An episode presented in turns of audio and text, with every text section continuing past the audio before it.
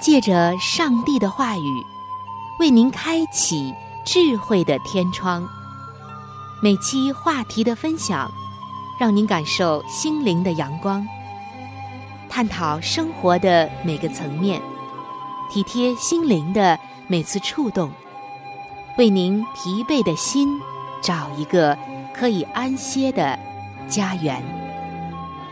各位亲爱的听众朋友。这里是由希望之声福音广播电台为您带来的福音节目《触动的心灵》，我是您的朋友春雨，非常高兴我们能够相会在这里，一同来分享上帝的爱。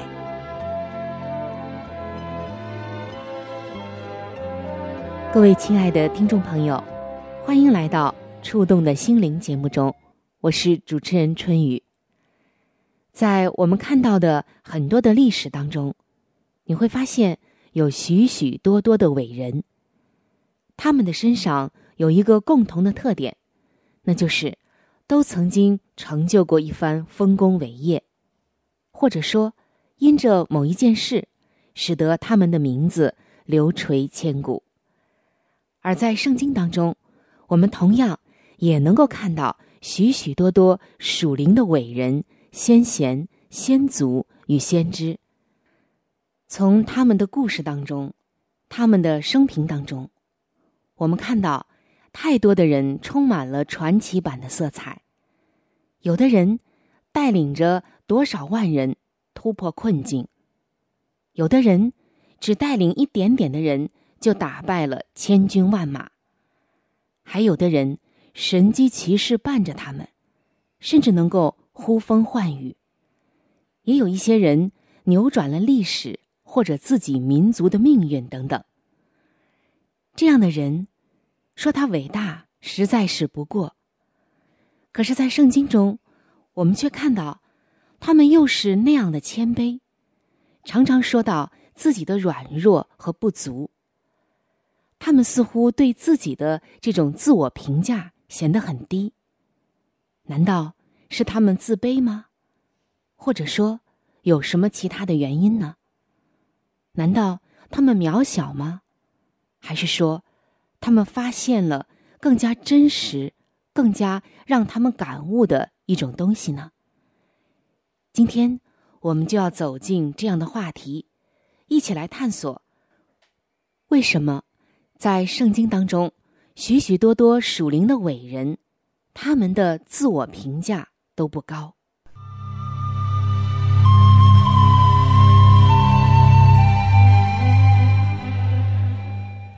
曾经有一位基督徒朋友说：“多年以前，我到某一个公司求职面试，经理在查问我的学历和工作经验之后，又问到一些个人的问题，其中有一条。”你怎样看自己？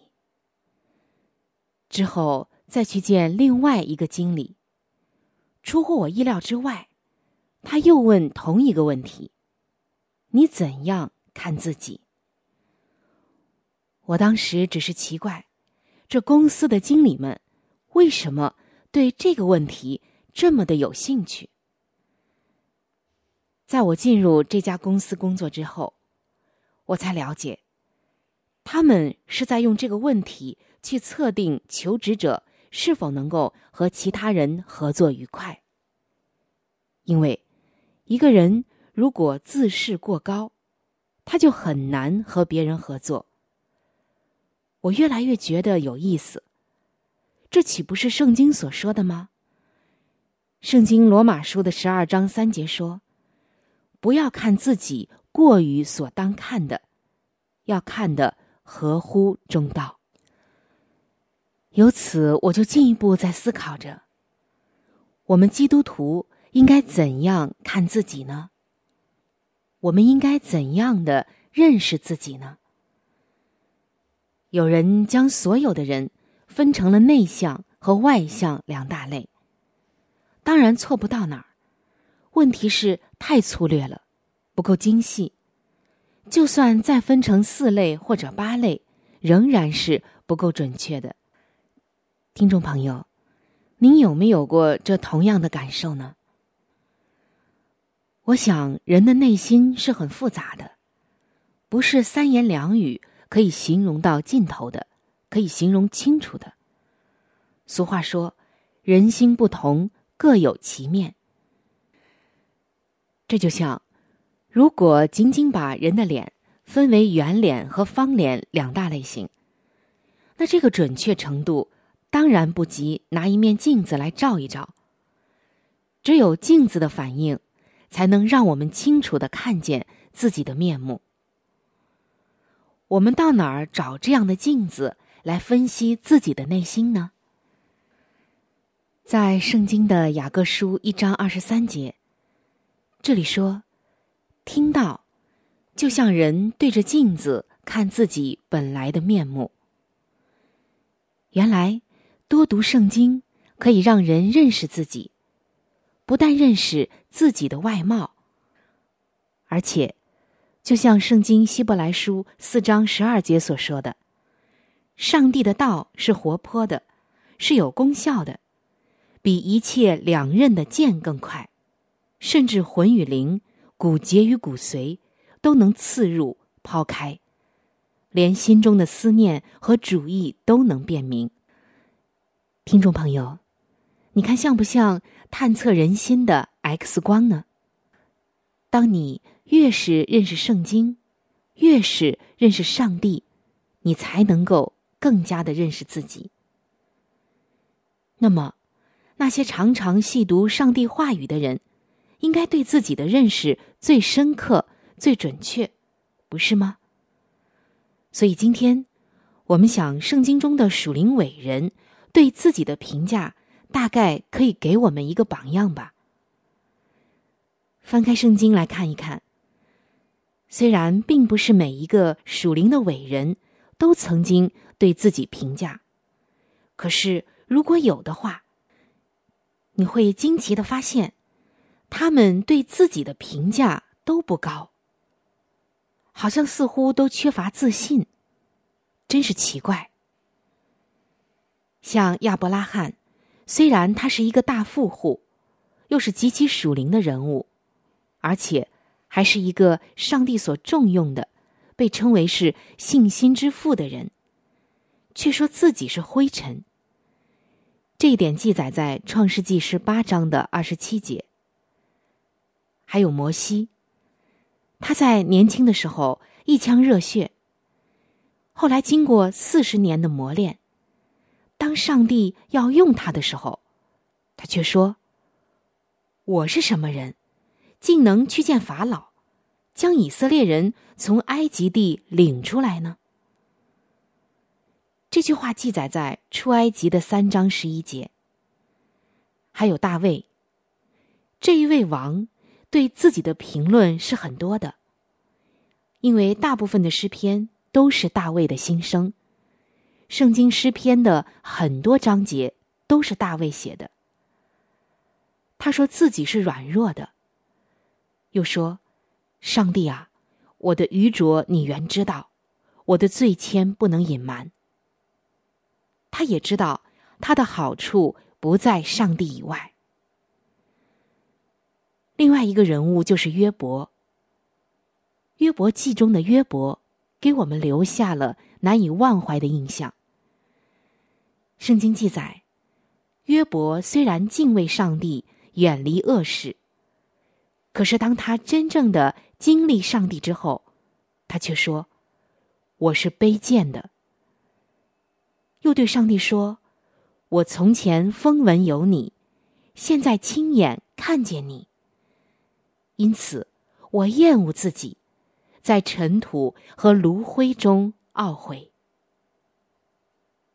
当伟大的先知以赛亚遇见上帝的时候，他头一个反应是：“祸哉，祸哉，我灭亡了，因为我是嘴唇不洁的人，又住在嘴唇不洁的民中。”这句话记载在以赛亚书的六章五节。再有像伟大的使徒保罗，他对自己的评论很有趣。在哥林多后书的十二章十一节，他说：“虽然他的工作没有一件是在那些最大的使徒以下，但是，在哥林多前书的二章三到四节，他又说自己又软弱又惧怕。”那么，亲爱的听众朋友，以上的这些属灵的伟人、先贤、先祖、先知、使徒等等。为什么他们对自己的评价看上去都是如此的低、如此的卑微、如此的软弱呢？如果他们真是这样，他们又怎么成为了伟大的先贤、先祖、先知、属灵的伟人呢？有一位作者曾经翻译了一本很属灵的书籍，在这中间有一段非常精彩的描述，说。在成圣上的进步，可以用对于所生存的罪所有的自觉灵敏与否去衡量。使徒保罗在主后五十九年写信给哥林多的教会，他称自己为使徒中最小的。过了五年以后，在主后六十四年写信给以弗所的教会，他称自己。比众圣徒中最小的还小，就是说自己比所有的基督徒还微小。到主后六十五年，在他正要行完他人生的道路，预备进入安息的时候，他写信给提摩太，竟然说自己比所有的罪人更差劲。他说，在罪人中。我是个罪魁，然而我蒙了怜悯。换句话说，我们看到这样一个事实，就是灵性越进步，自我形象越下降。为什么呢？我们用世俗的眼光看来，如果一个人自信不足，不知道自己有什么长处，他就会自暴自弃，至少。也是灰心消极、一无所成的，以至于虚度了一辈子。但是我们刚刚看到的这些属灵的伟人，却恰恰相反。亚伯拉罕是信心之父，以色列国由他而出。摩西不但带领以色列人出埃及，而且圣经对他最后的评语是：以色列中。再没有兴起先知像摩西的，他是耶和华面对面所认识的。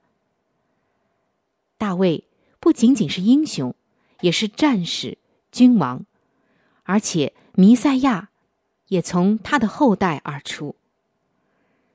约伯的故事到今天仍然在鼓舞着我们。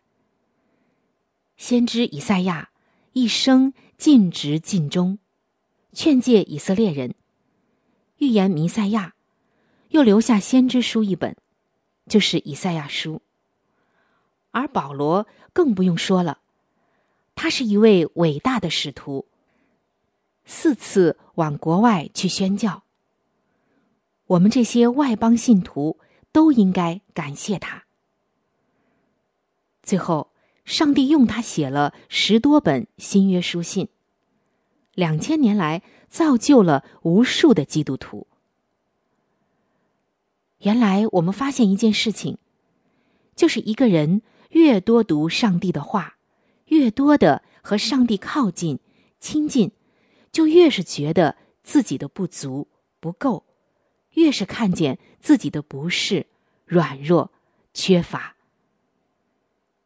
可是，关键就在这儿，这个破产的人。他就依靠上帝，让上帝自己工作，于是被上帝大大的使用。亚伯拉罕能够成为大国，完全是上帝的应许，不是自己的才干和努力。当摩西觉得自己没有力量将以色列人领出埃及的时候，上帝对他说：“我必与你同去。”大卫倚靠上帝的心是最明显不过的。他说：“我的心投靠你，我要投靠在你翅膀的荫下。”诗篇中充满了类似的句子，谁读过诗篇都可以知道。而约伯遇见上帝之后，他说：“求你指示我。”以赛亚也说：“当倚靠耶和华的名。”保罗更是没有例外，他非常明白工作的力量来自上帝。当他讲到自己四面受敌却不致死亡的时候，是他深深明白，我们有着宝贝放在瓦器里。要显明这莫大的能力是出于上帝，不是出于我们。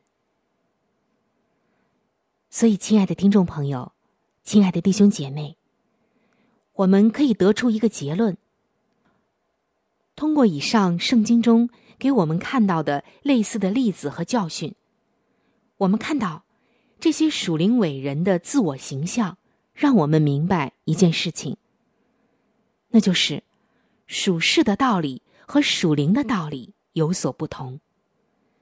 一个人如果在世界上成功，就要找出自己的长处，尽量发挥；但在属灵的事情上，如果要合乎主用，却要认识到自己的没有，让上帝做工。不管你是什么样的人，也无论你是优秀的还是贫乏的。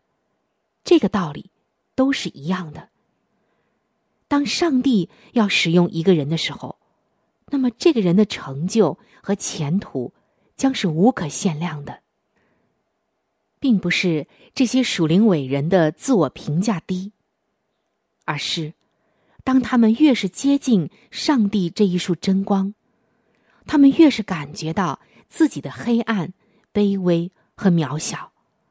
也正是因为如此。他们就要更多的依靠上帝，于是上帝就使他们看到并经历到：我要在那软弱的人身上显出我的完全。在上帝面前，人自我评价低的时候，其实正是更加依靠上帝的时候，更加能够被上帝使用的时候。也只有这样的人，他们才有。不可限量的前途和能力。耶和华是我的亮光，我还惧怕谁呢？耶和华是我的保障，我还依靠谁呢？虽有军兵来。心也不害怕，虽有刀剑向我出击，我的心仍然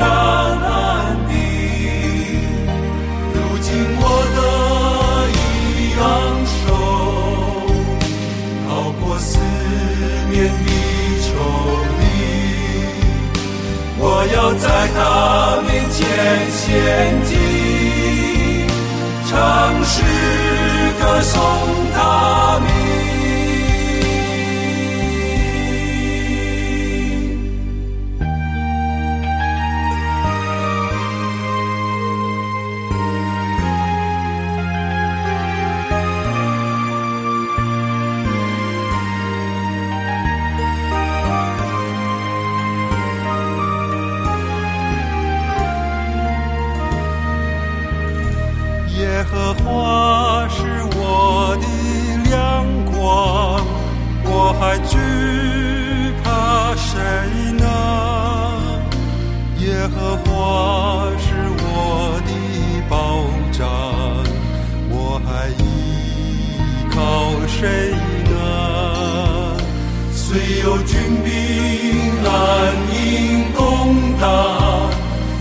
的心也不害怕，虽有刀剑向我出击，我的心仍然安定。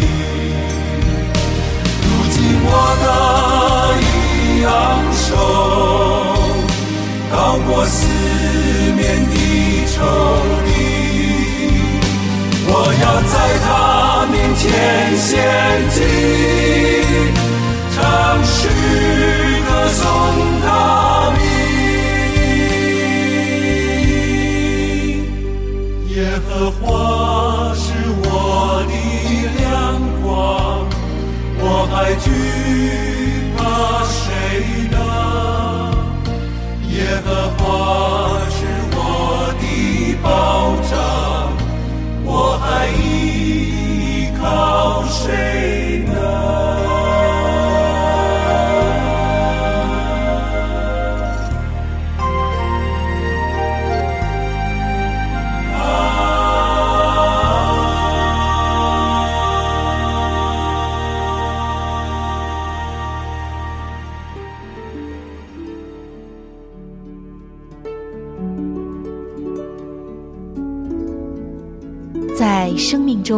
最艰难的日子里，上帝让我每日和他亲近，经历他的同在。借着每日灵修，他使我走出了生命的低谷，一次又一次的使我重新找回了新的生命和喜乐的泉源。上帝借着每日灵修，来证明他的同在、看顾和关怀，使我与他建立起更加亲密的关系。要想有健康的属灵光景，就需要每日与主同行。请您与我一同进入每日灵修。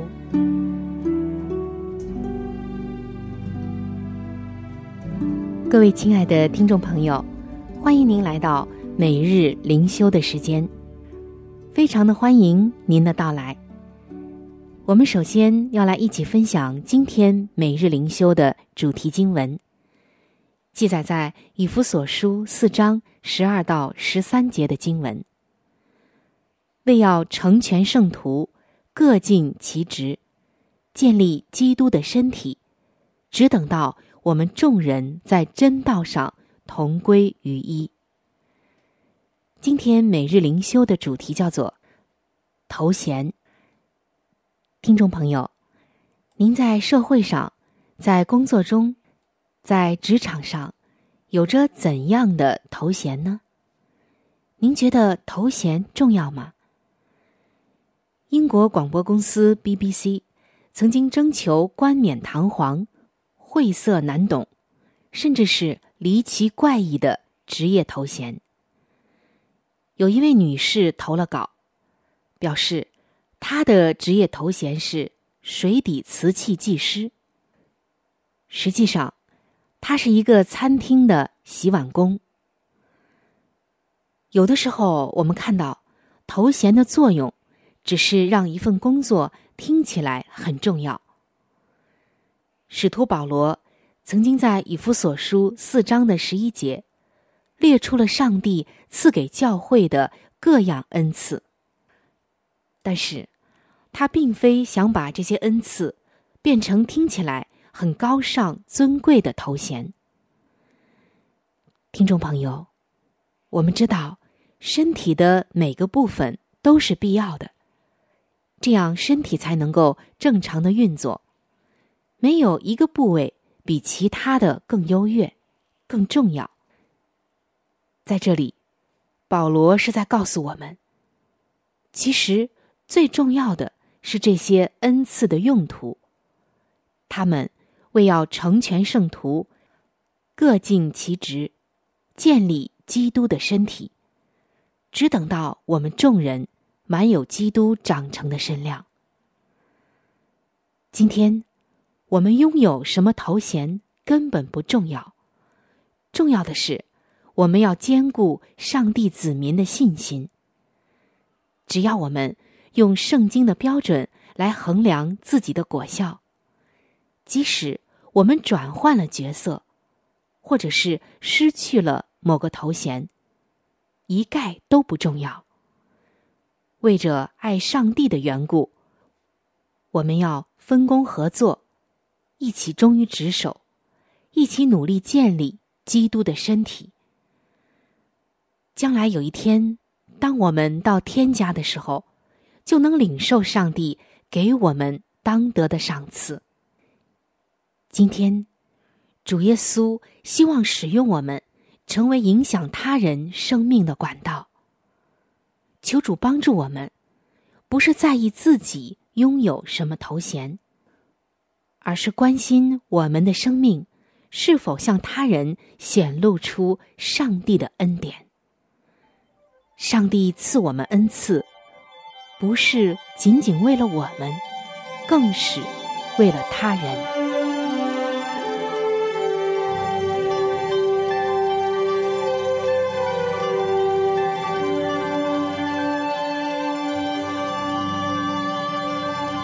各位亲爱的听众朋友，我们今天的话题就和大家分享到这里了。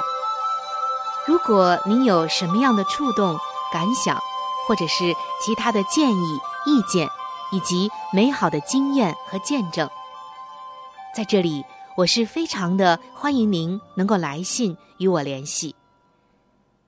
在我们这里有一些资料是可以免费的赠送给您的。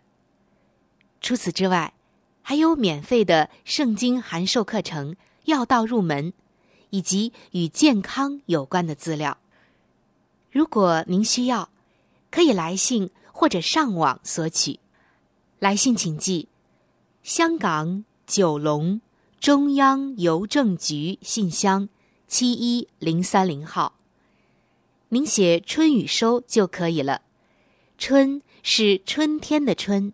雨是雨水的雨。如果您是用电子邮件，请记我的电子邮箱。我的电子邮箱是 c h u n y u，就是春雨的汉语拼音。接下来是小老鼠 v o h c 点 c n。非常的欢迎您能够来信或者是发电邮和我联系，可以说一说你听过节目之后的一些感受，或者是索取您所需要的资料。亲爱的听众朋友，本期触动的心灵节目到这里就要和您说再见了，非常的感谢您的收听，下期节目我们再会，愿上帝赐福您和。您的全家。